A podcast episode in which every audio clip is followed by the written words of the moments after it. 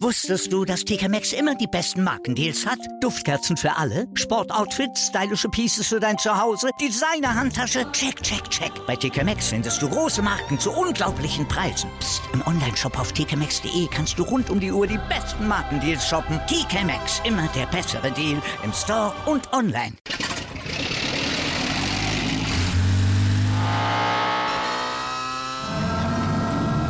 Von 0 auf 100.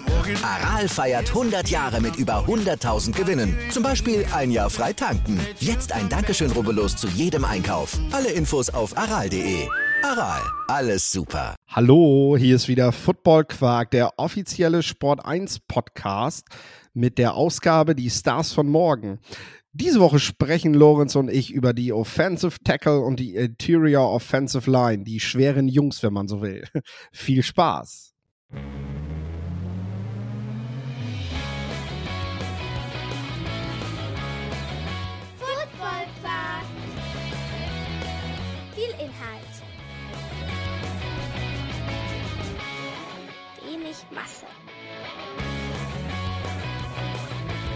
Moin Lorenz, Moin Philipp. wie sieht's aus an diesem Morgen? Ja, ähm, soweit so gut. Ähm, Offensive Line macht immer Spaß. Äh, eine meiner Lieblingspositionen generell ähm, zu scouten. Ihr wisst, sprechen gerne auch mal ähm, während des Jahres über die Trenches. Ähm, die Leute, die den, den Podcast schon länger hören, auch früher noch auf dem alten Feed, ähm, wissen das. Ähm, die, die jetzt neu dazugekommen sind, werden neu dazu, äh, werden, werden das jetzt lernen. Und äh, bei dir ist es ja dasselbe als ehemaliger O-Liner. Ähm, deswegen, ja, denke ich mal, die, die, die Folge auf jeden Fall, ähm, was Vorfreude angeht, eins der Highlights des Jahres, oder? Ja, wir können uns eindeutig ausgiebig über diese Positionsgruppe unterhalten und äh, ich äh, versuche mal Duke Manyweather zu zitieren, wenn es darum geht, ähm, die Position zu beschreiben. Ähm, er hat mal sowas gesagt wie ähm, ein Offensive Lineman äh, versucht, äh, versucht gegen den Willen seines Gegenspielers diesen von Punkt A nach Punkt B zu bewegen. Dieser Spieler wiegt sehr viel, äh, der da wegbewegt werden muss. Und was vor allem in der Pass Protection das Spannende ist, ähm, hier versucht ein Spieler in einer unnatürlichen Bewegung, weil dieses dieser, dieser klassische Kickstep, den wir sehen, den muss man ja wirklich erstmal antrainieren. Das ist ja keine Bewegung, die man so macht. In einer unnatürlichen Bewegung einen Gegner vom Quarterback wegzuhalten, der sich in einer sehr natürlichen Bewegung bewegt, nämlich sich einfach nach vorne so schnell wie möglich bewegt und ein paar seitliche Steps macht. Ähm, das ist tatsächlich das Faszinierende daran. Und äh, das nächste ist halt, ähm, du sammelst keine Statlines, du sammelst keine Lorbeeren, du bist als Offensive Lineman eigentlich immer der, der Dumme, wenn der Quarterback gesackt wird oder wenn, wenn der Running Back früh gestoppt wird. Und wenn der Running Back viele Yards macht, einen geilen Touchdown macht, dann wird sehr schnell, sehr schnell der, der, der wichtige Vorblocker vergessen, der ihm diesen Weg freigemacht hat und ähm, ähm, sehr schnell eben auch nicht beachtet, wie, wie gut, wie gut äh, Spieler in der Pass, in der Pass Protection sind. So ein Stück weit tun eben Duke Manyweather oder Josh Schwartz oder so auch äh, etwas dafür, den Leuten die Position näher zu bringen über Twitter, YouTube und so weiter, kann ich nur empfehlen, wer sich damit näher beschäftigen möchte. Und eben auch mal so ein bisschen mit, so ein paar Mythen aufräumen und eben auch mal diesen, diesen Jungs eine Bühne geben, die sie einfach auch verdienen, weil sie sind, und das sagt halt jeder Coach, ähm, Norm Chow letztens noch im Gespräch da gehabt, Head Coach von den Helvetic Guards, super viel Erfahrung, hat gesagt, ein Spiel baust du von den Trenches auf. Also das erste, was ich jetzt mache, ist erstmal gucken, dass ich mir ein paar gute, kräftige Schweizer Jungs hole, die in der Offensive Line spielen können, weil ohne die brauchen wir hier gar nicht anfangen. Ne? Ähm, ja, das zur Offensive Line. Leidenschaft. Genau, ja, äh, wie, wie, äh, wie du schon sagst, ähm, es ist, glaube ich, manche sehen das so ein bisschen als Klischee, man baut ein Team in, in den Trenches, aber ich gehe da voll mit. Ähm, immer wenn man, wenn man Film schaut, auch äh, ich finde, dass, dass die europäischen Ligen sind einfach ein gutes Beispiel. Die Teams, die da erfolgreich sind, äh, haben eben immer auch ihre Hausaufgaben ein Stück weit gemacht an der Offensive Line. Äh, man schaut sich die, den diesjährigen Super Bowl an. Warum hatten wir so ein, ich sag mal, Offensivfeuerwerk? Weil die Offensive Lines klasse gespielt haben. Die Eagles Offensive Line mit Sicherheit auch, ähm, ohne jetzt von irgendjemand anderem da was wegzunehmen, aber so, so, so ein bisschen auch der Schlüssel zu dieser Offense. Ähm, die Chiefs auch vor ein paar Jahren im Super Bowl gewesen, wo die O-Line halt ganz schlecht war. Also ist für mich, man, man setzt auch für ein Team so ein, so so so ein bisschen ein, ein Minimum, was man erreichen kann, offensiv, indem man einfach nur eine gute Offensive Line hinstellt. Vielleicht sind die Detroit Lions ein weiteres gutes Problem, die vielen die Offensive Line investiert haben, eine der besten Offensive Lines der NFL haben und sich das dieses Jahr so ein bisschen, sicherlich braucht das Roster noch an ganz vielen Ecken ähm, noch andere Spieler, aber wenn man eben diese Offensive Line ja, baut, dann hat man zumindest so eine Grundlage, mit der man arbeiten kann, auch als Coach. Ähm, und ja, ich finde auch, es ist extrem wichtig und wird äh, leider viel zu oft ähm, ja, nicht, nicht, nicht genug beachtet. Ja, und die Liebe, die wir zu dieser Position haben, äh, geht natürlich jetzt gleich mit unseren Position Rankings beziehungsweise mit unseren Angaben zu den Spielern los.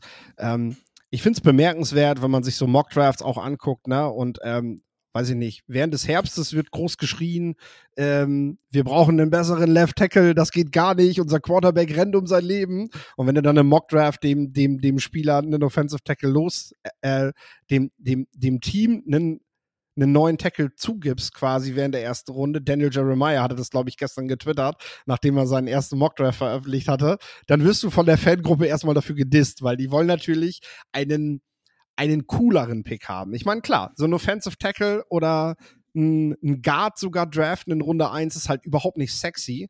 Äh, das ist natürlich geiler, Jama Chase zu holen. Aber langfristig fährst du wahrscheinlich gar nicht so verkehrt damit. Ja, wir wollen mal schauen, wer unsere Top 5 Offensive Tackle. Wir machen jetzt erstmal die Offensive Tackle, dann die Interior Offensive Line, die Guards und Center. Die packe ich ehrlich gesagt immer so ein bisschen zusammen, mal abgesehen von äh, natürlich so ein paar Spezialisten auf Center, die einfach äh, gut, gut hochkommen nach dem Snap, ähm, haben, wir, haben wir doch immer viele Spieler, die quasi beide spielen können. Oder sagen wir mal so, die meisten Center können auf Guard wechseln beim Guard of Center gibt es zumindest Teams, die das regelmäßig versuchen. Auch nach dem Draft ein Spieler, der da noch wenig bis gar keine Erfahrung hat, ähm, dorthin zu stellen, beziehungsweise viele Spieler haben tatsächlich auch verschiedene Rollen im Team gespielt. Die sind als Freshman, vielleicht als Guard gestartet, haben vielleicht sogar zuerst Tackle versucht, haben dann als Guard gespielt und sind dann über die Jahre ähm, auf Center gewechselt, weil dort dann meist auch so der Kopf der Offensive Line sitzt und mit der nötigen Spielerfahrung durften sie dann dahin gehen. Also passt das, glaube ich, ganz gut. Ähm, trag doch einfach mal deine Top 5 Offensive Tackle vor und ich trage meine vor und dann gucken wir mal, wo wir nicht derselben Meinung sind und warum das vielleicht so ist. Ja, genau. Ähm, kurz, kurz dazu gesagt, die einzige ähm, Nummer, bei der ich echt festgelegt bin, ist, wer mein vierter Offensive Tackle ist. Ähm, bei, bei 5 und 6 habe ich noch so ein bisschen Probleme. Wen mache ich auf 5, wen auf 6? Und bei den ersten drei kommt es für mich extrem darauf an, wo man im, in der Teambuilding-Stage gerade drin ist. Aber ich sage jetzt einfach mal die Top 3. Für mich ist der erste ist Paris Johnson, äh, der zweite Peter Skoronski und der dritte Broderick Jones. Ähm, und dann habe ich auf 4 Dewan Jones, der wird da höchstwahrscheinlich bleiben, ähm, von der Ohio State University. Und dann auf 5 habe ich Matthew Bergeron oder Jalen Duncan. Also genau, ähm, die ersten drei, warum tue ich mir da so schwer, die äh, irgendwie zu ranken? Für mich ist Paris Johnson der, der, wenn man sich die Größe, den Körper, die Athletik, die Beweglichkeit, die er hat, äh, anguckt, der mit dem höchsten Potenzial ist, aber wo man auch sagen muss, der Junge hat erst ein Jahr Left Tackle gespielt, der macht technische Fehler, der ist manchmal im Pass äh, zu passiv. Und Left Tackles, machen wir uns nichts vor, Pass Blocking, Pass Blocking und nochmal Pass Blocking ist da das Wichtigste. Wenn du noch ein guter Run Blocker dazu bist, ist das alles schön und gut, aber es ist fast eine Position. Also ich habe mal mit ähm, Jim Mora drüber gesprochen, der meinte auch, ja, äh, ist alles schön und gut, wenn du ein guter Run Blocker bist, aber ich bezahle meinen Left Tackle halt, ähm, um, um ein Pass Blocker zu sein, vor allem eben in der NFL. Also ähm, das ist einfach so bei allem, bei, bei, bei aller Run-Game, bei aller Liebe, die ich ja fürs Run-Game habe, irgendwie. Ähm, er hat großes athletisches Potenzial, ist vielleicht nicht der, den du beim Jahr 1 reinmachst und sagst, ey, wir wollen in die Playoffs angreifen. Ähm, da hat er vielleicht noch Probleme. Skoronski ist das Gegenteil. Also der kann für mich von Tag 1 eigentlich auf allen fünf Positionen guten Football für dich spielen. Ähm, der ist athletisch, der ist, ähm, der, der, der hat auch die Stärke, aber was mich wirklich an ihm stört, ist, er hat extrem kurze Arme. Und wenn man sich zum Beispiel das Iowa-Spiel anguckt, ähm, gegen Lucas Van Ness, da sieht man eben, weil es heißt immer, ach, Arme, das ist egal.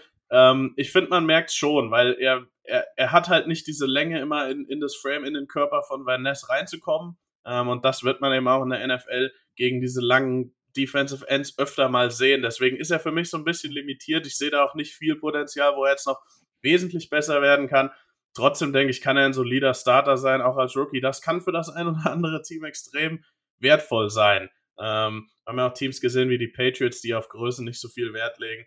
Broderick Jones ist so ein bisschen in der Mitte. Also ich finde, er hat noch ein bisschen athletisches Potenzial, ist jetzt nicht ganz so beweglich wie ein Paris Johnson, hat nicht ganz so die Größe, ist aber auch schon jemand, den ich ja, in der ersten Saison, wenn es sein muss, auch schon als, als Starter reinwerfen kann. Wenn es sein muss, auch schon früh. Natürlich würde ich ihn am liebsten noch mal vier Wochen irgendwo sitzen lassen und ihn so ein bisschen langsam ranführen, weil es eben so schwierig ist, die Position so schwer ist. Aber er hat dieses Jahr bei Georgia gezeigt, auch gegen die Top Edge Rusher, dass er das ordentlich machen kann. Hat technisch sicherlich noch ein bisschen was, was er lernen kann. Wird auch erst im zweiten, dritten Jahr eben sein Potenzial dann im perfekten Fall abrufen.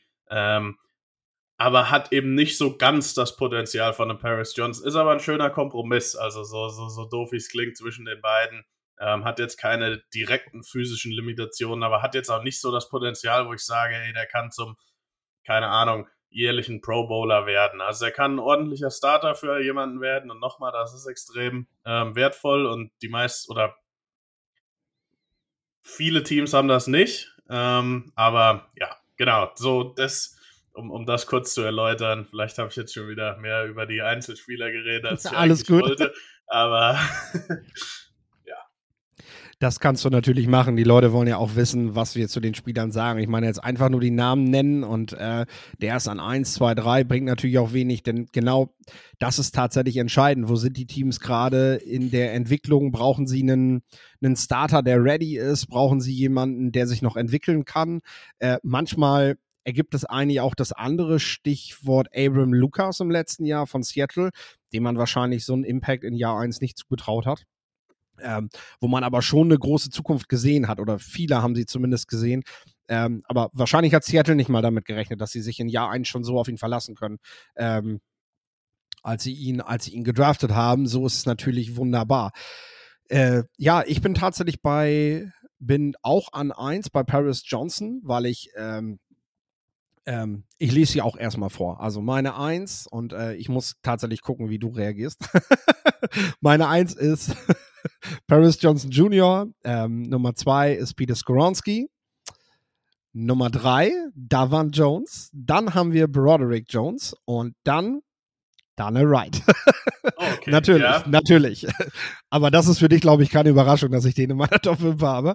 Ähm, vielleicht haben den da nicht viele, aber äh, ich habe ihn da und ich sage jetzt einfach mal, warum ich bei den Spielern dafür bin. Du hast es bei Paris Johnson im Prinzip schon gesagt. Der hat eigentlich auch das größte Upside. Also der kann, der kann ein der, der kann ein All-Pro-Tackle werden. Ähm, der ist sicherlich in einigen Sachen noch, noch nicht so weit entwickelt wie zum Beispiel Peter Skoronski, hat aber halt ein, hat, hat aber einen viel, viel größeren Entwicklungsspielraum und äh, das alleine musst du einfach honorieren, weil ich sag mal so, wenn ich einen Spieler, und dazu gehören auch die Tackle in den Top 10 drafte, dann möchte ich halt einen Spieler, der das Potenzial hat, All-Pro zu werden. Und Peter Skoronski hat dieses Potenzial nicht ähm, oder zumindest hat eben Limitierungen in seiner Reichweite in seinem Spiel, äh, die ihn wahrscheinlich daran hindern werden, ein Top-10-Talent in dem Sinne zu sein. Das heißt nicht, dass man nicht Top-10 gedraftet werden kann. Selten gibt es im Draft zehn Top-10-Talente. Ähm, zehn Talente, die tatsächlich das Potenzial haben. Aber Paris Johnson ist dieser Spieler, dem ich das eben zutraue und deswegen ist er meine Eins.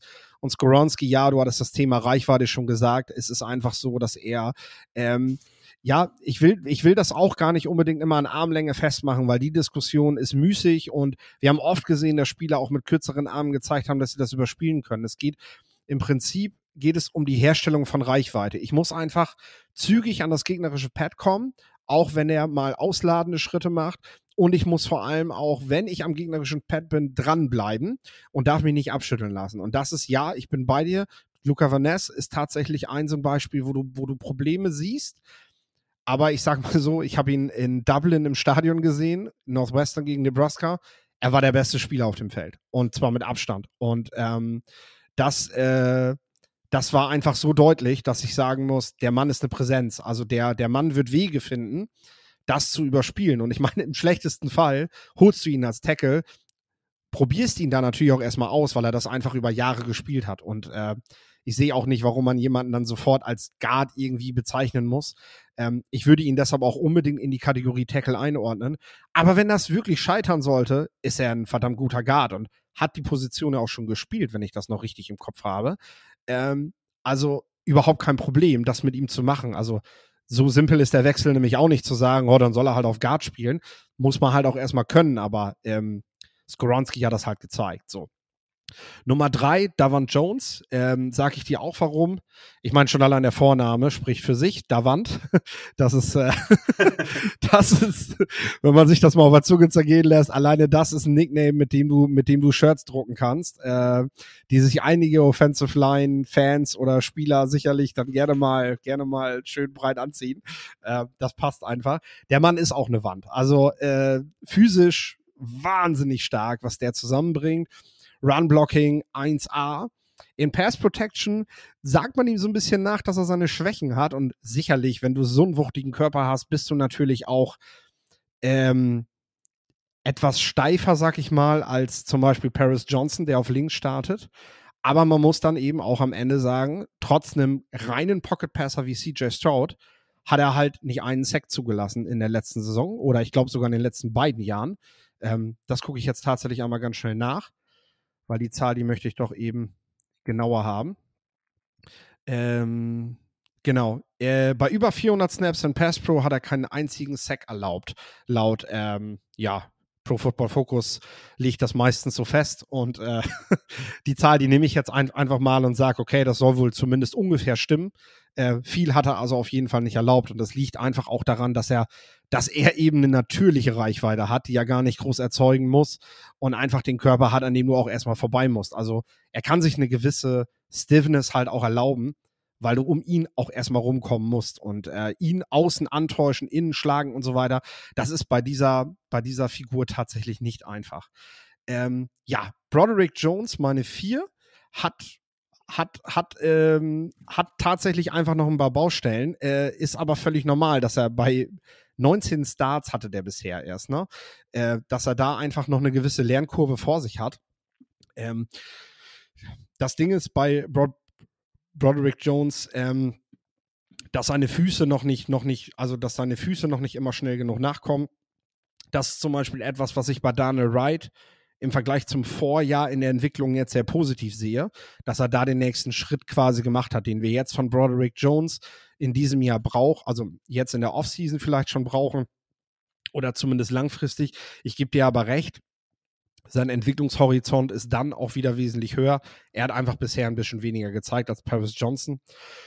Und ja, Daniel Wright, äh, ich fasse das ganz kurz, groß, kräftig, sehr beharrlich in seinen Aktionen. Der hat für mich einfach dieses Mindset, was du für einen Offensive Lineman brauchst. Ich finde das einfach beeindruckend, wenn du am College gegen Will Anderson, gegen BJ Ojulari spielst und du einfach mit so einer, ja, mit so einem Selbstverständnis reingehst, dass du diese Spieler heute stoppen wirst und das auch tatsächlich über weite Teile des Spiels hinkriegst. Ähm, und das ist tatsächlich ein ganz wichtiges Mindset, diese Position zu spielen, in der du halt nicht gefeiert wirst, in der du keinen, keine geilen Touchdown-Tänze machst. Ähm, und trotzdem halt rauszugehen und, und einfach dominieren zu wollen. Das ist, das ist etwas, was man, was man hoch anrechnen muss. Und ohne ihn je kennengelernt zu haben, finde ich einfach, dass das in seinem Tape und in allem, was man von ihm so mitkriegt, sehr deutlich wird einfach, dass der, dass der verdammt viel Spaß dran hat, Right Tackle zu spielen und sich vor allem dann auch mit den krassesten Matchups zu messen. Also ähm, der wird den Kopf nicht einziehen, wenn er in die National Football League geht und dann direkt erstmal Khalil Mack und solche Leute stoppen muss. Ähm, das heißt nicht, dass er das auf Anhieb hinkriegt, aber der wird da nicht zurückziehen. Und das äh, finde ich einfach stark. Deswegen gehört er mit in meine Top 5. Ähm, und ist so einer dieser Spieler, sag ich mal, ähnlich wie Broderick Jones, wo wir auf der Kippe erste, zweite Runde liegen, denke ich mal so, ne? Also wo wir ähm, im Bereich sind. Ähm, ich schätze in dieser Klasse, weil es auch einfach ein Bedarf der Teams ist, sehen wir, ja, sehen wir wahrscheinlich drei Offensive Tackle in Runde 1, eventuell können vier da rein sneaken. Ähm, und äh, oh, ansonsten sind die halt in der zweiten. Du hast vier. Safe. Ich habe vier cool. ganz Danke. sicher. Also ich, ich, ich glaube, die ersten vier ähm, die wir ja beide hatten, in unter bisschen unterschiedlicher Reihenfolge. Ähm, Dewan Jones nach dem Senior Bowl, also nach dem einen Tag, den er beim Senior Bowl hatte, äh, mit dieser Größe, der wird auch ein gutes athletisches Testing haben für diese Größe. Ähm, ja, denke ich mal, das muss man wirklich mit bei, bei ihm nochmal betonen, äh, wie massiv riesig der Kerl ist. Bisschen äh, proportional ist, ist, die, ist die obere Hälfte des Körpers vielleicht ein bisschen größer, als man das gerne hätte. Ähm, aber ja, so ein, bei mir ist so ein bisschen die Frage mit ihm ähm, besorgt. Also bist du auch so ein bisschen über, über die Größe besorgt? Wir haben das ja bei einem ähm, Mackay Beckton gesehen, der jetzt immer vielleicht wegen der Größe, vielleicht auch nicht mhm. Verletzungsprobleme hatte, ähm, dass man einfach sagt, irgendwann ist ein Spieler fast zu groß, um das über mhm. Jahre konstant äh, pro Athlet auf der Position zu sein. Ähm, das ist für mich schon so ein Fragezeichen. Ich weiß selber noch nicht, wo ich da stehe und ich schaue ähm, äh, Dewan Jones sehr gerne, aber ja, ähm, vielleicht Jordan Davis, den ich ja letztes Jahr auch sehr, sehr, sehr gerne mochte, andere Position. Ich weiß auf der defensiven Seite, aber der hatte auch seine Verletzungsprobleme jetzt in der NFL. Auch jemand, der ja ähnliche massive Größe eben mitbringt. Ähm, das ist vielleicht schon nochmal was, was man, weiß ich nicht, wie, wie, wie stehst du zu der Frage? Das ist auf jeden Fall, was eine Rolle spielt. Und äh, du musst natürlich auch gucken, dass du, dass du guckst, dass du, dass du ähm, ein Athlet bist. Ne? So, jetzt ist es so, Beckton ist nochmal ein bisschen, also ist nochmal einen ganz kleinen Tacken kleiner und ein ganz bisschen schwerer als Davon Jones. Also da hat Jones auf jeden Fall schon mal ein kleines Plus, wenn es darum geht, könnte wie Beckton ausgehen. Und was man bei Beckton ja auch immer wieder gehört hat, ist ja tatsächlich diese, diese Kritik am Mindset. Ne? Also ähm, ich weiß, Duke Manyweather, der mit ihm sehr intensiv arbeitet und auch gearbeitet hat, pusht das immer wieder, indem er sagt, nee, das stimmt alles gar nicht und der Junge, der ist so klasse und so stark und so, ne? Aber ich denke mir halt auch, ja sein du, Job. Genau, das ist halt dein Schützling und wenn du das halt immer wieder machst, dann dann bleibt auch was haften. Dann scheinst du auch das Bedürfnis zu haben. Und ähm, äh, das wissen wir bei Jones halt noch nicht. Das ist, äh, das ist, denke ich, auch ein Kriterium. Aber ich gebe dir recht, ab einer gewissen Masse wird es kritisch. Ähm, ich denke aber, ähnlich auch wie bei Beckton, hätte ich keine Probleme damit, wenn du einfach athletisch, wenn du einfach versuchst, ähm, einen sehr trainierten Körper zu haben mit dieser Masse, dann ist das voll in Ordnung. Und äh, Davon Jones sieht für mich auf jeden Fall auch vom Körperbau her nochmal anders aus als Beckton. Also ich finde auch Jones ist oben, obenrum nochmal anders gebaut als Beckton. Ähm, sodass du, sodass du da, ja, da ist mein Ordner runtergefallen. sodass du, sodass du da eben auch Hoffnung hast, dass der fleißig trainiert, ne? Dass der, dass der da viel macht. Aber ich gebe dir da recht, das ist natürlich etwas, was man im Blick behalten sollte, bei aller Liebe für ihn, ne? Genau. Ähm, wie, wie gesagt, es ist nur immer sowas, was ja, äh, mir, mir dann immer in den Kopf kommt, äh, weil man ja auch immer irgendwie schaut, okay, welch, welcher Spieler mit einer ähnlichen Größe spielt gerade in der NFL. Ähm, und sicherlich gibt es da auch ähm, Be Beispiele, wo es wo es funktioniert hat. Wenn wir gerade schon beim, beim Off-Field sind, äh, ich habe jetzt zu, zu nicht allen was gehört, aber ich weiß, dass Paris Johnson und Peter Skoronski da ähm, bei den meisten Teams auch sehr, sehr gut ja, ähm, eine, ne, ne sehr, sehr gute Off-Field-Bewertung kriegen werden, Sachen Interviews und Sachen Work Ethic und so weiter und so fort. Mhm. Ähm, für Fans von Teams, die wissen, dass das eben bei ihrem Team nochmal extrem wichtig ist, äh, vielleicht noch interessant mhm. zu wissen. Lass uns noch über zwei Namen reden. Einer, ähm, den wir häufig, häufig in Top 5 lesen, wo ich aber weiß, dass wir beide nicht der Meinung sind.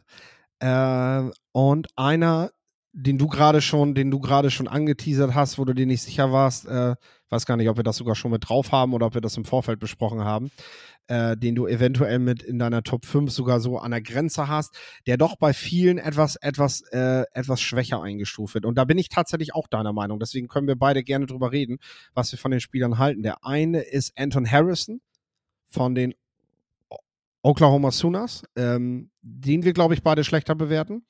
Und der andere ist Jalen Duncan, äh, den ich ähm, ja tatsächlich auch, äh, also das hat mir echt gefallen, das, das Tape. Also ich war sehr überrascht. Ich habe natürlich jetzt auch in der Regular Season nicht viel Maryland gesehen, äh, das muss man halt dazu sagen, aber äh, ja, das hat mir auf jeden Fall gefallen. Äh, womit wollen wir anfangen? Mit dem Schlechten oder dem Guten? ja, fangen wir erst mit, ähm, mit dem Schlechten an, würde ich sagen. Ja. In Anführungszeichen. ja, ja, das ist natürlich, wir, wir wollen jetzt auch kein Spiel kritisieren. Ne? Ich habe das auch schon mal gesagt. Mir ist auch immer wichtig, bei allem, was wir hier besprechen und sagen, wir haben immer eine Haltung, dass der Spieler gerade neben uns sitzt und ähm, äh, wir keine Angst davor haben müssen, dass es ein 6 Fuß 5 Mensch gerade mal eben welche links und rechts an der Ohren haut. Ähm, sondern das ist tatsächlich wohlwollend, was wir hier kritisieren und auch immer in eine, in eine Ansprache verpackt. Also, dass wir auch immer gucken, so, was sind vielleicht Coaching-Punkte oder so, die wir so einem Spieler mitgeben würden. Das ist natürlich jetzt vermessen zu sagen, dass wir dem Spieler irgendwas sagen können. Nur ich will einfach sagen, das ist einmal eine grundsätzliche Haltung, die man als Scout, finde ich, haben sollte. Ich lese keine Scouting-Reports, wo Leute reinschreiben, der ist shit oder der blockt wie seine Oma oder so. Das finde ich einfach, das finde ich respektlos und äh, das hat auch hier überhaupt nichts verloren. Also das hört ihr von uns nicht, das kann ich gleich sagen. Außer bei Ryan Hayes, der zum Glück hoffentlich kein Deutsch spricht. Nein, so schlimm war es ja auch nicht. Ich Wollte ich gerade sagen. Äh, gesagt, dass ich habe ja eigentlich nur konstruktiv sein Spiel kritisiert. Ähm, nein, äh, Anton Harrison, also ich, der ist ein ordentlicher Athlet, äh, mit Sicherheit, der, ja, die, die, die Play Strength, die, die Core Strength, also die, die, die Stärke so über Hintern und Rücken, ähm, Oberschenkel, die ist sicherlich noch ein bisschen ausbaufähig mit, ihm, mit, mit, mit ihm. Da hatte ich auch ein bisschen Hoffnung äh, vor der Saison eigentlich, weil ich ihn über den Sommer eigentlich ganz gut fand und er da auch wahrscheinlich in meinen Top 5 gewesen wäre.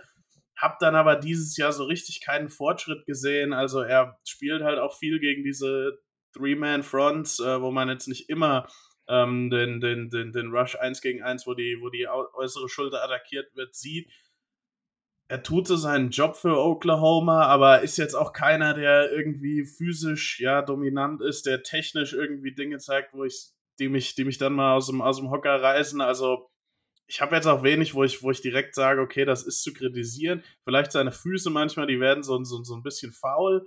Ähm, also da, da, da kriegt er so diese, diese lazy Feet manchmal, ähm, wo er halt einfach nach zwei, drei Sekunden auch eben noch im Play hellwach bleiben sollte. Das ist jetzt alles nichts Schlimmes. Ähm, aber ja, ähm, und was man eben hört so von über, über Anton Harrison ist, dass er, ja, ich sag mal, von sich selbst sehr überzeugt ist ähm, und vielleicht nicht unbedingt der ist, der sich Coaching sehr zu Herzen nimmt und da das will, den, den, den Willen hat, eben hochprofessioneller, technischer ja, ähm, Spieler zu werden, wenn das Sinn macht.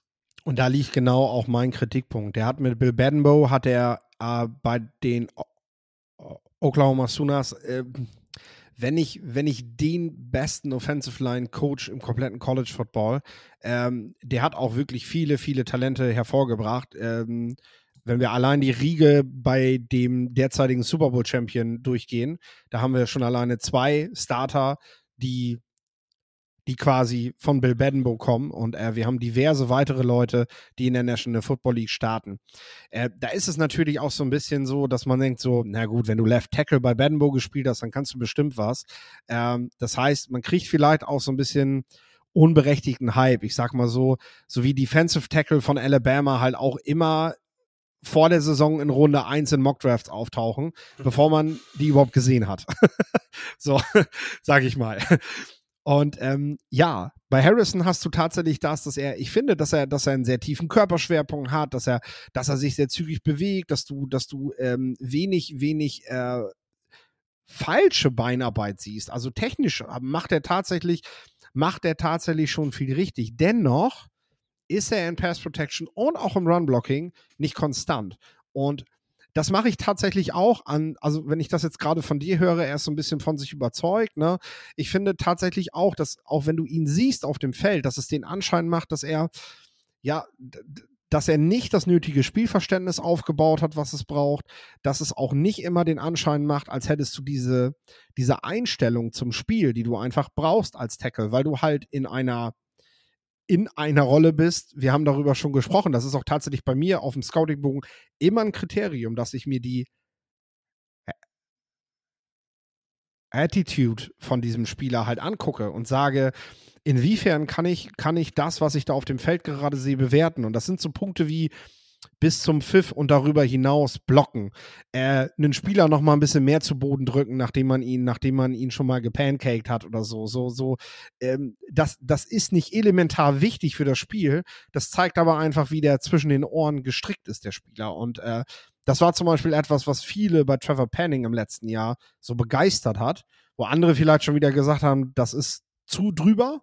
Wir beide fanden es ja auch teilweise einfach dann doch too much von ihm, ne? Aber das ist etwas, was Teams auf jeden Fall auch wahrnehmen. Und ähm, ja, ich frage mich wirklich, ob er, ob er das nötige Mindset hat, um sein volles Potenzial zu entkorken. Denn ähm, 4-5-Sterne-Rekrut ist er, glaube ich, gewesen. Also er ist auf jeden Fall hochgelobt, hochgelobter Tackle. Aber ja, hat es bisher halt nicht zusammengebracht. Genau, also er ist auch einer, der ähm, direkt wusste, dass er nicht vier Jahre bei Oklahoma bleiben wird, der sich nach seinem oder während seinem Sophomore-Jahr schon einen NFL-Agent gesucht hat. Ähm, nach seinem Sophomore-Jahr direkt wusste, also vor der Saison wusste, dass er in den Draft geht. Das sind so Dinge, die stören mich an ihm so ein bisschen, weil er ist halt einfach nicht, nicht ganz gut genug, um ähm, sich das leisten zu können, äh, finde find ich.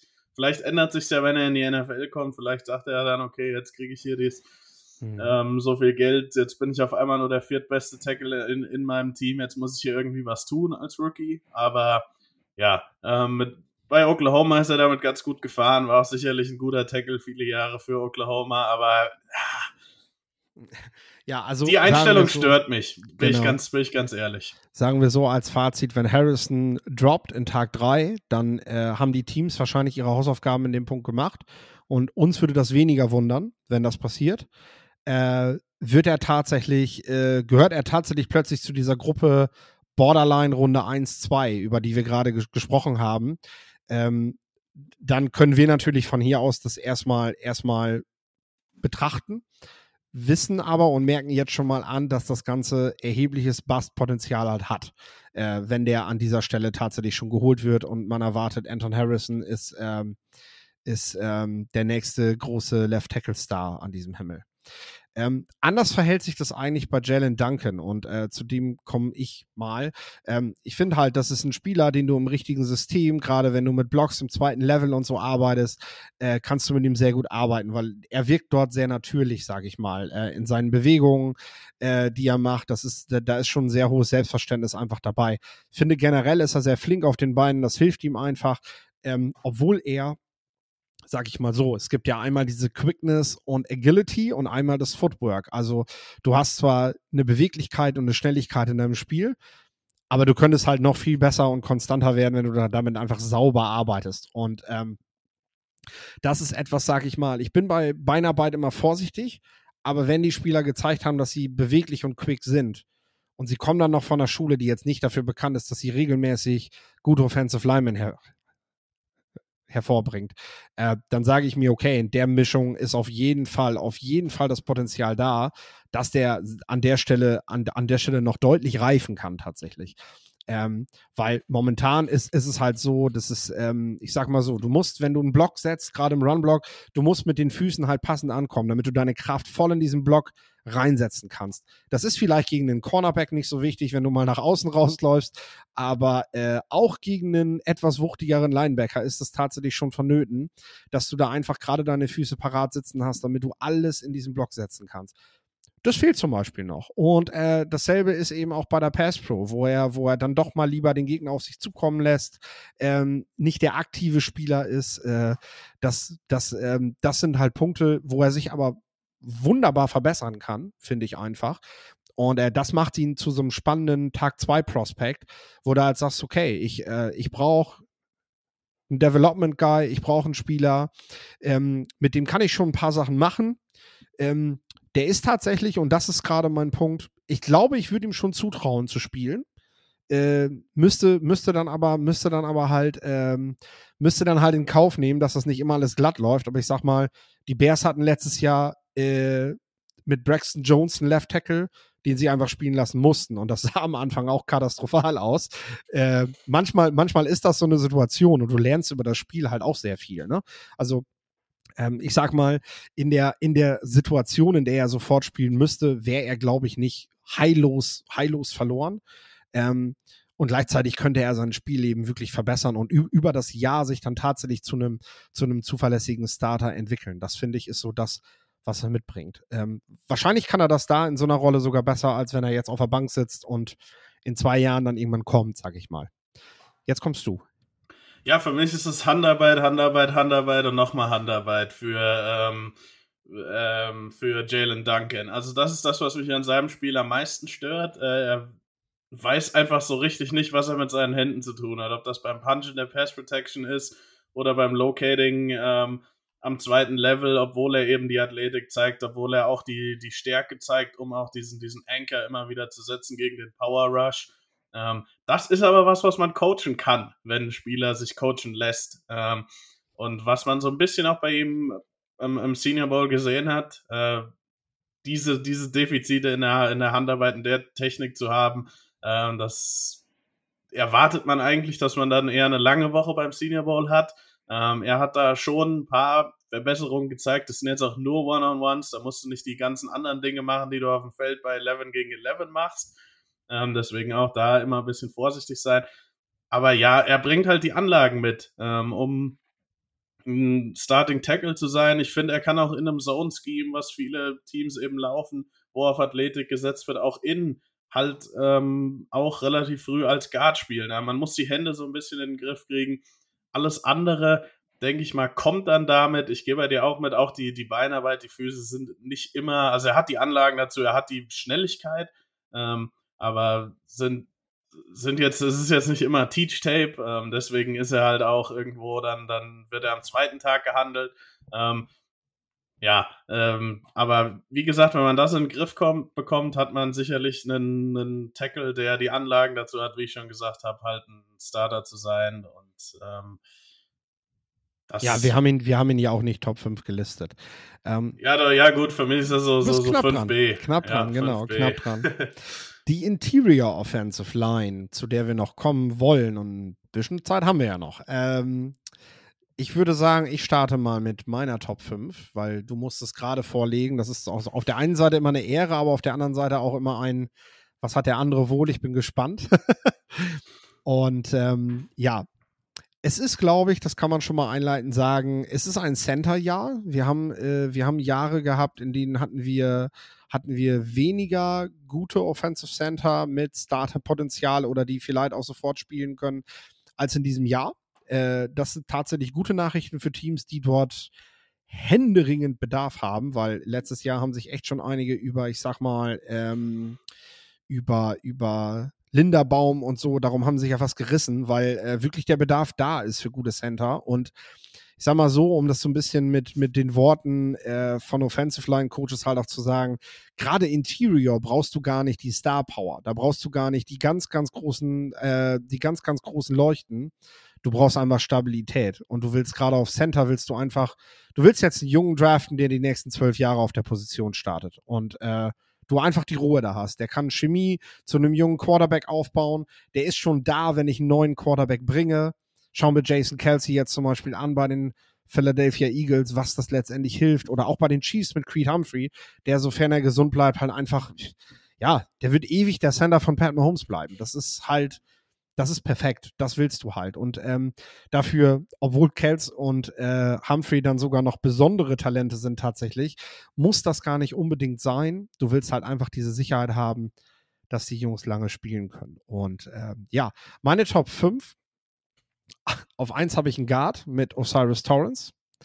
Äh, dann kommen tatsächlich die Center mit, ähm, das vielleicht überraschend jetzt, Joe Tipman auf zwei und John Michael Schmitz auf drei.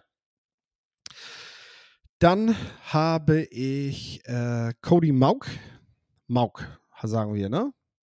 Ähm, von der North Dakota State und Steve Avila, äh, TCU, ähm, hat Left Guard jetzt die meiste Zeit gespielt. Ähm, das sind dann, ich sag mal, Mauk kommt jetzt, kommt jetzt vom Tackle, äh, hat, hat an der North Dakota State Tackle gespielt und Avila hat eben Left Guard gespielt und wird dort wahrscheinlich auch vorwiegend, vorwiegend wieder sein. Äh, zu den Spielern selber, ähm, der Osiris Torrance ähm, ist ja, sehr gut gebaut für einen Guard. Also äh, das, das, was du eben an Physis und alles haben möchtest. Und äh, ich fand tatsächlich, und das ist, denke ich, etwas, was auch beeindrucken sollte. Als er von der Sunbelt in die SEC gewechselt ist, hast du eigentlich keinen wirklichen Abbruch gesehen. Also du sahst nicht, dass der sich jetzt erstmal an diese neue Rolle gewöhnen muss und jetzt plötzlich ganz andere Matchups vor sich hat, sondern das hat alles sofort funktioniert. Klar, ihm hat bei dem Wechsel natürlich geholfen, dass er mit seinem Coach gemeinsam gewechselt ist. Ähm, also er musste zumindest nicht das Spielsystem auch noch zusätzlich lernen. Aber klar, die Gegner, die du hast, sind natürlich schon eine ganz andere Nummer. Ne? Und ähm, was er halt gut macht, ist, dass er im Run-Blocking bereits mit dem ersten Schritt häufig gewinnt. Das hat er in der SEC auch gezeigt. Ähm, ja, seine Gegner förmlich dabei so, so, so überrollt und äh, bis, bis zum Pfiff des Schiedsrichters dann eigentlich auch weitermacht. Da sind wir bei dieser Haltung, die er eben mitbringt. Ähm, er ist vielleicht etwas weniger beweglich, äh, was sich aber tatsächlich auch noch mit Footwork noch verbessern könnte, denke ich. Und ähm, Deshalb hat er dort eben, sage ich mal, noch einen Weg zu gehen, wenn es darum geht, gegen technischere D-Liner zu spielen, die, die ihm in der NFL halt auch begegnen, äh, die nicht nur mit Physis und Bullrush gewinnen, sondern, sondern die einfach auch ein bisschen was, was im, im, im Bereich Beweglichkeit und Handtechniken und so haben. Und äh, da, da ist, denke ich, etwas, woran er noch zu arbeiten hat. Ähm, Nummer zwei, Joe Tipman, ähm, finde ich, ist einfach, äh, ja, sehr beeindruckend, wie, wie, wie schnell der sich bewegt einfach. Also da schon gerade, wenn er sich in Räume be bewegt, bei Puls oder auch in zweite Level, da ist, da ist sehr viel Selbstverständnis dabei bei ihm. Ähm, du siehst häufig im Tape eben Plays, wo er, wo er quasi über außen der Vorblocker ist, obwohl er eben Center für Wisconsin spielt. Ähm, insgesamt erlaubte er, auch da sind die Zahlen interessant, in zwei Jahren für Wisconsin nur einen Sack. Das ist Interior natürlich noch ein bisschen leichter als außen. Dennoch reden wir hier von der Big Ten und äh, dort haben wir auch einige, die ihr Handwerk auf der Defensive Tackle Position verstehen. Ähm, ich denke, dass er, dass er aufgrund seiner Größe äh, Probleme bekommen könnte. Das ist aber, so meine Meinung, mit ein bisschen Training, mit ein bisschen Fitnesstraining auch noch mit einem tieferen Pad-Level zu machen. Ähm, das ist auch mit ein bisschen mehr Masse zu machen. Man muss halt auch bedenken, der bewegt sich halt so schnell, der dürfte, glaube ich, auch ein bisschen was einbüßen. Und wäre halt immer noch tatsächlich äh, relativ fix auf den Beinen. Das macht halt alles sehr viel Hoffnung und ähm, ähm, ich denke halt, dass er da aufgrund seiner starken Quickness eben das auch relativ zügig hinbekommt. Also ich denke, mit professionellem Training äh, können wir hier können wir hier sehr schnell einen zuverlässigen Starter sehen. Ähm, dann kommen wir zu John Michael Schmitz. Ich nenne ihn jetzt einfach Schmitz, weil mein Wirt auch so heißt. Äh ja, nee, find, äh, Schmitz, find, Schmitz ist, ist, ist tatsächlich richtig. Also. Heißt ich fand übrigens faszinierend, wenn du Minnesota Golden Gophers hörst. Ich komme aus einem kleinen Dorf mit 700 Einwohnern und in meiner Nachbarschaft gab es quasi zwei Familiennamen. Der eine ist Potts und der andere ist Schmitz. und beide spielen in Minnesota. Das fand ich echt witzig. Stimmt, ja. Wenn quasi die Golden Gophers die Herrenmannschaft meiner Fußballmannschaft stellen, so. Äh. Ja, das, ja. Sind, das sind, sind, wahrscheinlich die Vorfahren dann. Wer weiß, wer weiß. Auf jeden Fall äh, war es für mich einfach ein, ein Fun Fact irgendwo. Äh, ja, Schmitz hat halt in Pass Protection massiv schweren Anker, den er ausfährt. Also den, den kriegst du eigentlich nie nach hinten bewegt. Ähm, ist weniger beweglich als Tipman. Also ich sag mal, bei beiden ist das für mich so eine schematische Frage. Will ich viel mit Outside, Zone, Zone Runs und so arbeiten, dann ist Tipman für mich mein Center. Wenn ich, ähm, wenn ich ein wenig mehr physische Präsenz im Zentrum haben möchte, dann ist Schmitz wahrscheinlich mein Mann, wenn ich einen Center suche. Also ich würde da gar nicht mal den einen vor den anderen setzen. Äh, ich bin einfach ein größerer Fan von diesen leichtfüßigeren Jungs. Ich war auch letztes Jahr von Linderbaum ein großer Fan. Äh, deswegen ist das vielleicht einfach auch eine Philosophiefrage, die ich hier die ich hier dann stelle. Ähm, ich denke, dass Schmitz auch sofort starten kann. Äh, er hat an der Highschool sogar noch Guard und Tackle gespielt. Das ist eine Flexibilität, die du wahrscheinlich nicht von ihm brauchen wirst, aber es ist halt noch ein Bonus. Also das nimmst du halt noch mit. Einfach auch ein Spielverständnis für, sein, für das, was seine Mitspieler machen, zu haben. Und ähm, ich denke, bei ihm ist einfach das Manko, äh, dass er ja mit, mit Schnelligkeit einfach, mit Quickness am Snap und so weiter, äh, dass er da einfach gucken muss, ähm, wie er dort einfach nochmal in der Recognition, auch im Hochkommen direkt nach dem Snap, ähm, das ist einfach, ja, das, das, das ist auch trainierbar. Also das sind einfach Sachen, da fehlt nicht viel. Das ist einfach, äh, um einfach noch Kritik zu haben an so einem Spieler. Aber das sind Dinge, wo du einfach mit professionellem Coaching relativ schnell dran arbeiten kannst, dich schnell verbessern kannst und dann schnell eben an so ein, an so Spielverständnisdingen halt arbeiten kannst im Zusammenspiel mit deinem Quarterback. So. Ähm, dann haben wir Mauk. Das ist sehr interessant tatsächlich, weil der kommt von der North Dakota State, hat dort Left Tackle gespielt und ähm, ich mag seine Einstellung, ich mag, wie er häufig als Lead-Blocker auch äh, verwendet wurde. Ähm, es ist halt wirklich fraglich, äh, sehr, sehr in Frage zu stellen und ich glaube, niemand hat ihn mittlerweile noch als, als möglichen Tackle gesehen. Ich bleibe natürlich auch bei ihm dabei. Wenn jemand sein ganzes Leben lang Tackle gespielt hat, und äh, du draftest ihn, dann, dann äh, solltest du zumindest mal im Training gucken, was der Junge da zeigen kann aber ich glaube einfach nicht, dass er dafür, dass er dafür die richtige, dass er dafür die richtige Beweglichkeit mitbringt, ähm, ähm, die es dafür eben braucht und vor allem auch nicht die Reichweite in seinem Spiel.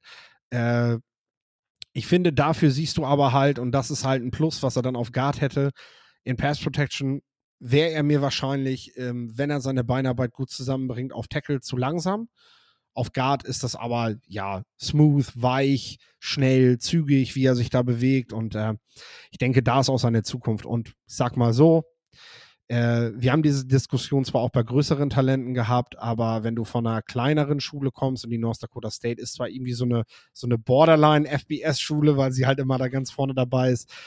Ähm, aber sie ist halt kein Power 5 Team und wenn du von da kommst und du hast nicht die Attribute um Tackle zu spielen, dann, dann ist der Wechsel hin zum Guard halt einfach auch noch mal ein bisschen leichter, sag ich mal, diese Entscheidung zu treffen. Ja. Und Avila ist für mich ein aggressiver Runblocker, äh, der ja, der eigentlich immer den Kopf hoch hat und darauf wartet, wo kann ich den nächsten Typen weghauen. Also das ist einfach, äh, du siehst halt einfach immer, wie der, wie der echt, wenn er gerade nichts zu tun hat, dann schreit der nach Arbeit. Das ist, das ist herrlich. Und äh, ja, der, der kann vieles tatsächlich schon einfach mit seiner schieren Kraft und Power lösen derzeit. Ähm, ist sicherlich im Unterkörper etwas steifer als andere, aber wir reden hier auch von einem Guard, ähm, wo das nicht so dramatisch ist wie bei einem Tackle. Ähm, und du wirst ihn wahrscheinlich in, in, in, Sachen Beinarbeit auch gar nicht mehr so weit ent entwickeln können. Ich finde tatsächlich, dass er da schon, dass er da schon was gemacht hat. Ähm, äh, deswegen würde ich sagen, bei ihm ist die Prognose, je öfter du ihn in enge Räume in Pass Pro stellst, also stell ihm einen Tackle zur Seite, der ihm die Möglichkeit gibt, eben eben äh, äh, nicht weite Bereiche der Offensive Line abdecken zu müssen. Und je öfter du ihn in einem Power Run Scheme laufen lässt, äh, desto mehr wirst du einfach von ihm haben und desto, desto höher ist quasi auch sein Spielraum hin zu einem zu sehr guten Starter oder ob er halt überhaupt starten kann, weil im falschen Scheme kann so ein Spieler halt auch wirklich Probleme bekommen, weil er eben nicht so, so flink wie andere ist. Das ist meine Top 5. Ja, genau. Ähm, dann mache ich erstmal, haue ich erstmal meine raus dann können wir noch die einzelnen ähm, diskutieren. Ich habe an erster Stelle auch ganz knapp Osiris Torrance ähm, von Florida. Äh, wie du schon gesagt hast, mir ist er auf 2020er Tape damals bei Louisiana aufgefallen. Ähm, ihm hat damals so ein bisschen die Base gefehlt und das ist wirklich das, wo, woran er gearbeitet hat. Ähm, er hat viele Balance-Probleme gehabt, ähm, weil er eben nicht so die, die, die Stärke im Unterkörper damals hatte. Ähm, als dann Billy Napier zu Florida gegangen ist letztes Jahr, da war es fast klar, dass er natürlich seinen besten Spieler mitbringt. Ähm, das ist Osiris Torrance. Der hat sich dann dieses Jahr nochmal entwickelt. Ist für mich ein Zweitrunden-Guard. Wir haben ja auch schon mal darüber gesprochen, wer ist so ein bisschen überbewertet. Ich sehe ihn teilweise in den Top 15. Das ist mir dann auch zu viel. Ähm, da musst du schon echt extrem stark sein als Guard, mhm. um, um, da genommen zu werden. Aber irgendwo früher zweite Runde. Ähm, wäre natürlich schön, wenn die Bears ihr Pick noch hätten. Das wäre vielleicht ein guter Fit ähm, da, aber vielleicht traden die auch noch runter. Nur weil ich dich ja auch gerade im, im Bears-Outfit hier sehe. Aber komplett, passend zur Offensive Line. ja. Ist bei ähm, dir das Bild gerade weggefroren? Irgendwie gefroren? Ja, bei mir auch. Ja, okay. Schon seit ein paar Minuten, aber. Ähm, Wir hören uns genau. noch, alles gut. Ja, das ist die Hauptsache. Ähm, nein. Äh, genau, ja, also der, der ist solide, hat auch noch ein bisschen Potenzial, der ist ein früher Starter. Ist jetzt nichts dran, was mich wirklich nochmal aus dem, aus dem Sessel haut aber auf jeden Fall jemand, den man halt, äh, da macht man nichts verkehrt mit. Ähm, ähnlich bei John Michael Schmidt, ähm, der ist ein Center, der für mich, also was, was ich an ihm gerade besonders finde, ist halt, dass du ihn als Center reinmachen kannst und ihm eigentlich nicht direkt helfen musst im Pass Protection. Das musst du bei den meisten Centern ähm, oder bei vielen. Und er hat eben auch noch die Kraft und die Power, ähm, die Toughness, die Intelligenz, ähm, um, um die Position zu spielen. Ähm, hab tatsächlich den, die, die ein oder andere Verbindung so zu, zu John Michael Schmitz. Also er hat bei meinem Kumpel Kellen ähm, immer auf den Hund aufgepasst. Ähm, die waren zusammen an der, der Middle School, glaube ich. Und ähm, tatsächlich kenne ich auch seine, seine beiden Agents, ähm, Zach Zenner und Jeremiah Searles, ganz gut. Ach, cool, ja. Und was man da so hört, ähm, ist, ja, das passt schon alles bei John Michael Schmitz. Er ist einfach jemand, der halt früh als, als Center reinkommen wird und Starter sein wird, irgendwo ähnlich wie ein Creed Humphrey, ähm, den du eben genannt hast. Also ja, ich, ich das, das, das ist vielleicht echt eine ganz gute Comparison. Der ist ja auch erst in der späten zweiten Runde gedraftet worden. Creed Humphrey. Muss man auch dran denken. An dritter Stelle habe ich Steve Wheeler äh, von der TCU. Cool. Ähm, ich habe sicherlich, du, du hast gerade gesagt, du hast so, so, so ein bisschen die Tendenz zu den mobilen Spielern. Ich habe immer so ein bisschen die Tendenz zu den physischen, nasty Mauler-Typen. Äh, Dann erklärt sich das Ranking sehr gut. Also das finde ich tatsächlich gut, wie einfach das manchmal ist, dass wir ähnliche äh, Bewertungen haben von der Qualität der Spieler, aber dass wir einfach eine andere Philosophie vertreten und dadurch ähm, sich die Rankings halt so ergeben. Finde ich ganz gut. Und das macht es ja auch schwieriger. Also wenn jetzt hier irgendwie ich Scout für die 49ers wäre, dann ist natürlich Steve Wheeler nicht mein dritter Offensive Lineman. Weiß ich gar nicht, ob wir den überhaupt haben wollen. Ähm, weil es einfach nicht so richtig passt in das, was wir machen wollen. Ähm, aber ja, ähm, dann habe ich Daniel Wright tatsächlich. Also ich finde, er hat ja auch schon ein bisschen Guard gespielt in vergangenen Jahren, hat ordentlichen Tape auf, auf Right Tackle in der SEC gehabt. Ich gehe da bei dir vollkommen mit, dieses Selbstverständnis, dieses Selbstvertrauen, das Mentale ist stark bei ihm. Ähm, habe auch nichts dagegen, wenn du eine ganz schwache O-Line hast, ihn mal ein Jahr auf Right Tackle zu setzen. Aber ich denke mal, langfristig sehe ich seine ja, Stärken eher auf Guard. Also ich finde, ihm fehlt so, so, so, so ein bisschen auch die Agilität und das Knieband und die schnellen, explosiven Bewegungen, die du manchmal auf Tackle brauchst, um zu recovern. Ähm, trotzdem eben technisch ist er gut. Ich finde, er hat eben auch die Stärke und was er auch als Right Tackle im Run-Blocking macht ähm, oder wie gut er da ist, das, das, das sehe ich halt, dass das auch sehr gut auf eine ähm, Guard-Position, vor allem halt eben auf Right Guard, was er auch schon gespielt hat, ähm, passen wird. Und dann an fünfter Stelle habe ich tatsächlich den dritten im Bunde von der Ohio State, von der Offensive Line. Das ist der Center Luke Whippler. Ähm, er hat für mich auch vor, vor allem, was das Mentale angeht, ähm, ist er eben sehr gut. Äh, der, der, der, der mit sehr hoher, die, dieser Alertness spielt. Ähm, auch ein Kommunikator ist von dieser Offensive Line. Ähm, mit Sicherheit auch vernünftige physische Trades hat. Er ist jetzt nicht der allerstärkste, ist jetzt nicht so, der hat jetzt nicht so diesen ganz starken Anker wie ein John Michael Schmitz. Er ist jetzt auf jeden Fall nicht ganz so mobil. Ähm, wie ja Joe Tippmann, hast du schon gesagt. Ähm, aber trotzdem ist er für mich technisch ziemlich solide und ist auch einer, da sind wir jetzt so in, im Drittrundenbereich äh, mit ihm, mit Daniel Wright vielleicht auch schon, ähm, vielleicht auch schon mit Steve Wheeler, aber der für mich auch ein Starter sein kann. Ähm, ein bisschen hätte ich gerne da noch die, die, die, ja, die Möglichkeit, ihn auch mal auf Guard zu spielen. Das weiß ich nicht, ob man das hat mit Luke Whippler. Ähm, aber grundsätzlich finde ich ihn ziemlich solide. Äh, ihr merkt, es ist jetzt nicht so die Klasse, wo. Müsste ich tatsächlich. Leute, ja. ja. Müsste ich tatsächlich mal in seine Bio Biografie schauen, auch wie die Spielerfahrung da bereits ist auf der Position. Äh, da bin ich tatsächlich bei ihm gerade auch nicht sicher, was er bereits gespielt hat. Ja, äh, nee, er, er war im College ziemlich sicher nur, nur ein Center. Ähm, deswegen, deswegen. Ähm, aber es gibt ja auch noch davor.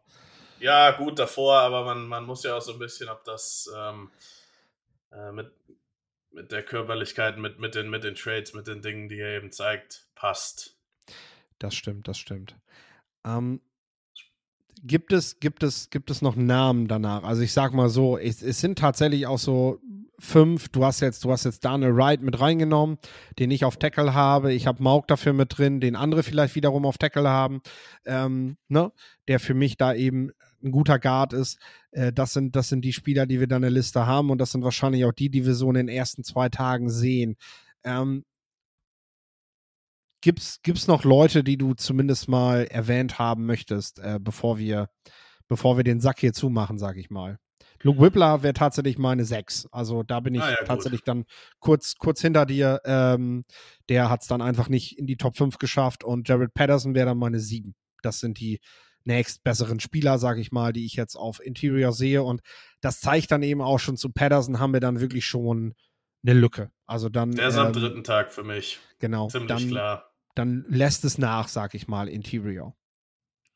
Ja, äh, noch, noch ganz kurz meine Einschätzung zu, zu Joe Tipman, den ich auch am frühen dritten Tag habe. Für mich ist er zu hoch. Also ich bin sein, sein, seine Pads und sein Bild so ist für mich eher ein, fast, fast gebaut wie ein Tackle. Ähm, er war ja auch ein Tackle-Recruit. Ähm, und keine Ahnung, ich würde ihn gerne mal auf Right Tackle ausprobieren. Ich, ich weiß auch nicht. Äh, Finde find es da ein besserer Fit. Ich bewerte tatsächlich diese, diese Leverage, die man braucht, auch im, im Run-Blocking, aber auch im Pass-Blocking eben sehr hoch. Nochmal, vielleicht ist das da einfach meine Tendenz, mein, mein Bias ähm, hin.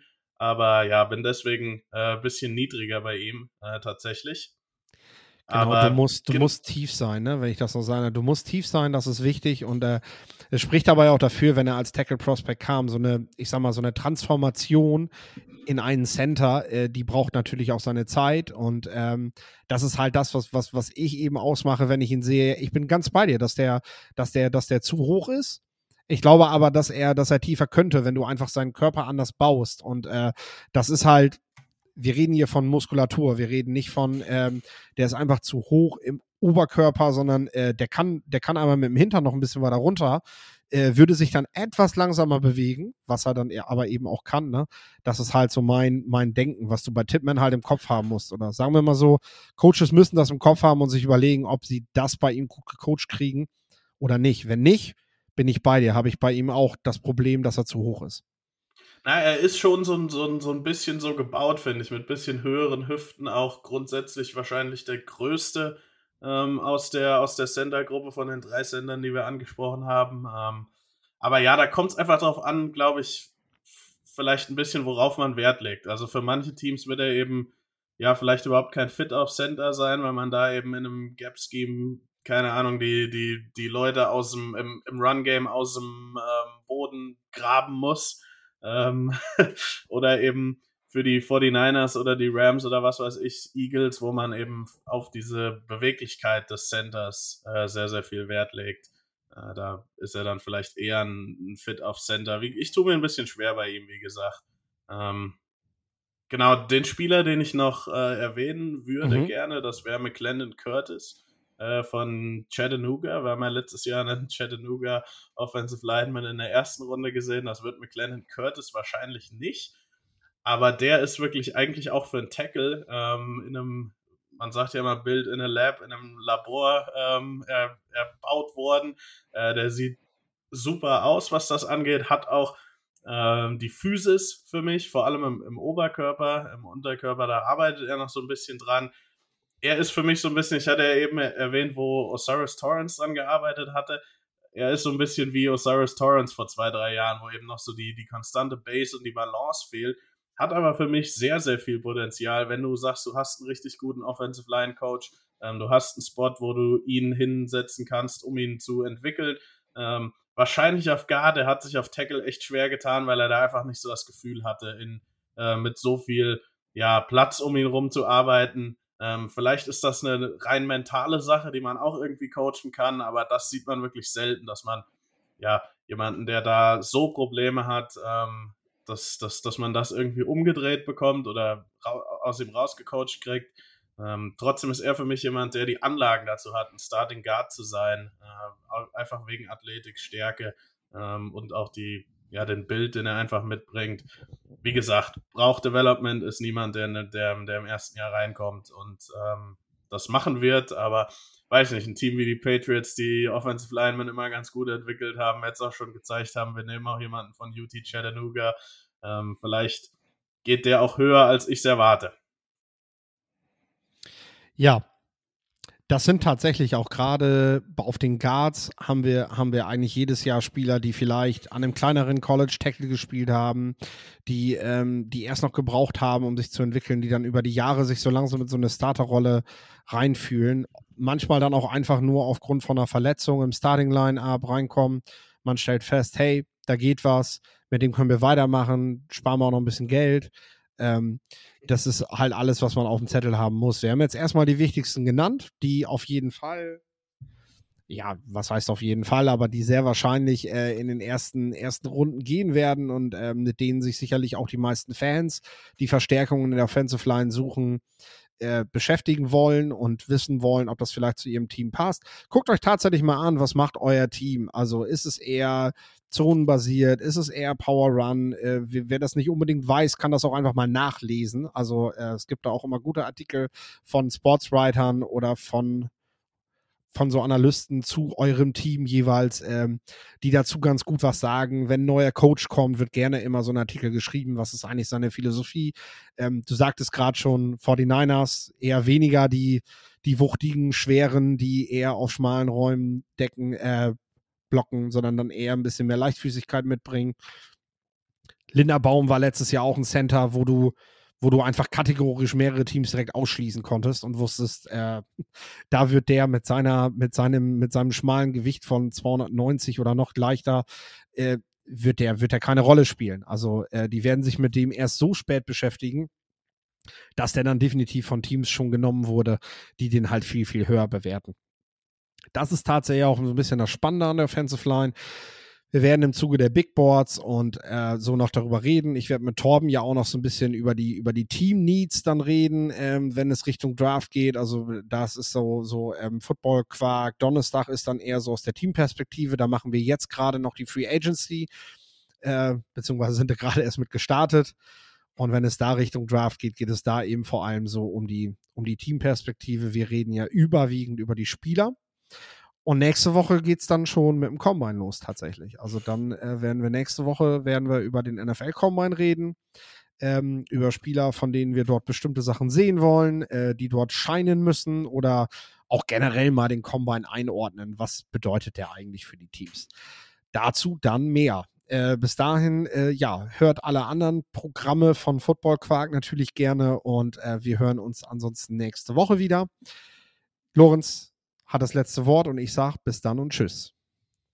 Ja, ähm, ich sage auch, macht's gut, ähm, bleibt weiter dran. Äh, die Free Agency Folge oder Folgen muss ich mir auch auf jeden Fall mal anhören, weil da bin ich überhaupt nicht im Bilde. Ähm, schickt euren Freunden und ja, äh, nächste Woche dann schon, dann schon Combine Preview. Also ihr seht, es geht schnell. Ähm, ich hoffe, heute die, die, die Folge ähm, war interessant. Wenn da noch Fragen sind, auch zu späteren ähm, oder zu, zu Linemen, die wir jetzt nicht genannt haben, auch gerne immer bei unseren beiden Social Medias. Ich bin at Scouting Lens, Philipp ist draftnerd.de ähm, oder einfach Philipp Forster, dann findet ihr es wahrscheinlich auch. Ähm, gerne Frage stellen, weil, gerne Fragen stellen, weil wir haben auch noch viel mehr Offensive Linemen gesehen als nur die paar, aber wir sind jetzt schon bei einer Stunde. Äh, das heißt, irgendwo muss man ja dann auch die Folge mal äh, beenden. Ähm, ja, aber hat Spaß gemacht oder mir macht es immer Spaß, vor allem eben über die schweren Jungs zu sprechen und ich hoffe, es hat auch Spaß gemacht, dem Ganzen zuzuhören. Macht's gut, bis nächste Woche. Wusstest du, dass TK Maxx immer die besten Markendeals hat? Duftkerzen für alle, Sportoutfits, stylische Pieces für dein Zuhause, Designer-Handtasche, check, check, check. Bei TK Maxx findest du große Marken zu unglaublichen Preisen. Psst. im Onlineshop auf tkmaxx.de kannst du rund um die Uhr die besten Markendeals shoppen. TK Maxx, immer der bessere Deal im Store und online. Wieder live von ihrem Toyota-Partner mit diesem Leasing-Auftakt. Der neue Toyota Jahreshybrid. Ab 179 Euro im Monat. Ohne Anzahlung. Seine Sicherheitsassistenten laufen mit. Und ja, ab ins Netz mit voller Konnektivität. Auch am Start die Toyota Team Deutschland Sondermodelle. Ohne Anzahlung geht's in die nächste Runde. Jetzt los sprinten zu Ihrem Toyota-Partner. Wieder live von Ihrem Toyota-Partner mit diesem Leasing-Auftakt. Der neue Toyota Jahreshybrid. Ab 179 Euro im Monat. Ohne Anzahlung. Seine Sicherheitsassistenten laufen mit. Und ja, ab ins Netz mit voller Konnektivität. Auch am Start die Toyota Team Deutschland Sondermodelle. Ohne Anzahlung geht's in die nächste Runde. Jetzt los sprinten zu Ihrem Toyota-Partner. Wie viele Kaffees waren es heute schon? Kaffee spielt im Leben vieler eine sehr große Rolle. Und das nicht nur zu Hause oder im Café, sondern auch am Arbeitsplatz. Dafür gibt es Lavazza Professional. Kaffee am Arbeitsplatz, der genauso lecker schmeckt wie in eurem Lieblingscafé. Die perfekte Kaffeelösung für jede Art von Unternehmen. Klein, mittel, groß. Ihr habt auf jeden Fall einen Kaffee, der schmeckt. Die richtige Motivation für eure Arbeitstage. Alle Infos zu Lavazza Professional findet ihr auf lavazzapro.de mit allen Kaffeelösungen für euer Büro.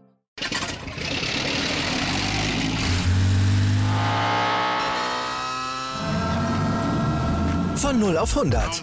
Aral feiert 100 Jahre mit über 100.000 Gewinnen. Zum Beispiel ein Jahr frei tanken. Jetzt ein Dankeschön, rubbellos zu jedem Einkauf. Alle Infos auf aral.de. Aral, alles super.